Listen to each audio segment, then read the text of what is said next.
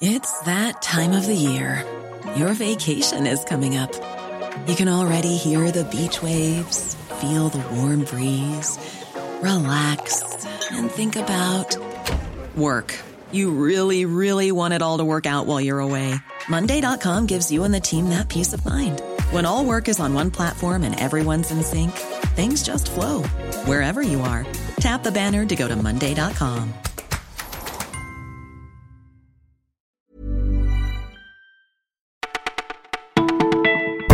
Bonjour et bienvenue, vous écoutez Le Parisien, c'est Claudia au micro en ce jeudi 31 janvier et voici ce que nous avons choisi pour vous. Elle s'est taillé sa place au sommet de l'État, mais qui est vraiment Madame la Présidente? Ava Jamshidi et Nathalie Chuc, collaboratrices du Parisien, consacrent une enquête à Brigitte Macron. On y découvre le rôle essentiel joué par la Première Dame dans l'accomplissement du destin politique de son mari. Pour nos deux journalistes, Emmanuel Macron doit simplement tout à sa femme. S'il est président, c'est grâce à elle. On trouve dans leur ouvrage L'aigreur la perfidie qui nourrit jour après jour les flèches sur cette épouse âgée de 24 ans de plus que son fringant mari.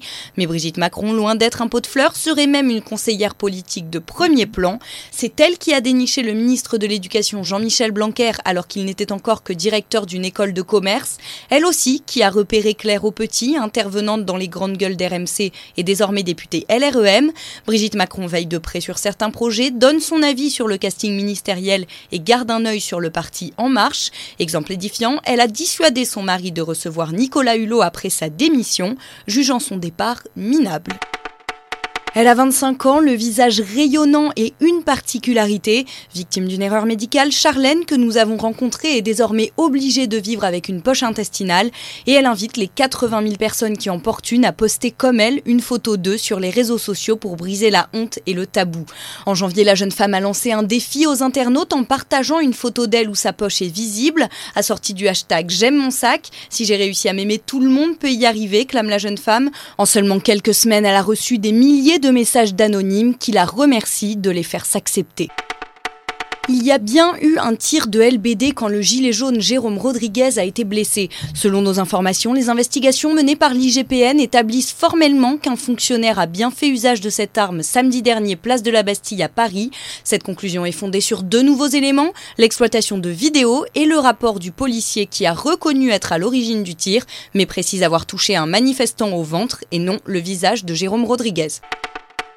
Il ne sera pas opéré. Neymar, qui s'est fracturé le cinquième métatarsien, évite de peu un retour sur le billard. Pour autant, pas question de reprendre les matchs. La star du PSG est arrivée hier à Barcelone pour suivre le début de son protocole de guérison. L'attaquant de 26 ans restera a priori absent pendant 10 semaines. C'est ce qu'on appelle un baptême du feu. Hier sortait en salle Qu'est-ce qu'on a encore fait au bon Dieu? Et dès 14h, 1222 billets avaient déjà été vendus en Ile-de-France, un score légèrement supérieur à celui de Qu'est-ce qu'on a fait au bon Dieu sorti le 16 avril 2014 et qui en enregistrait 9067 au même moment. Le premier opus avait finalement terminé sa course au-delà des 12,3 millions. Vous écoutiez le flash du Parisien, merci de votre fidélité et à demain.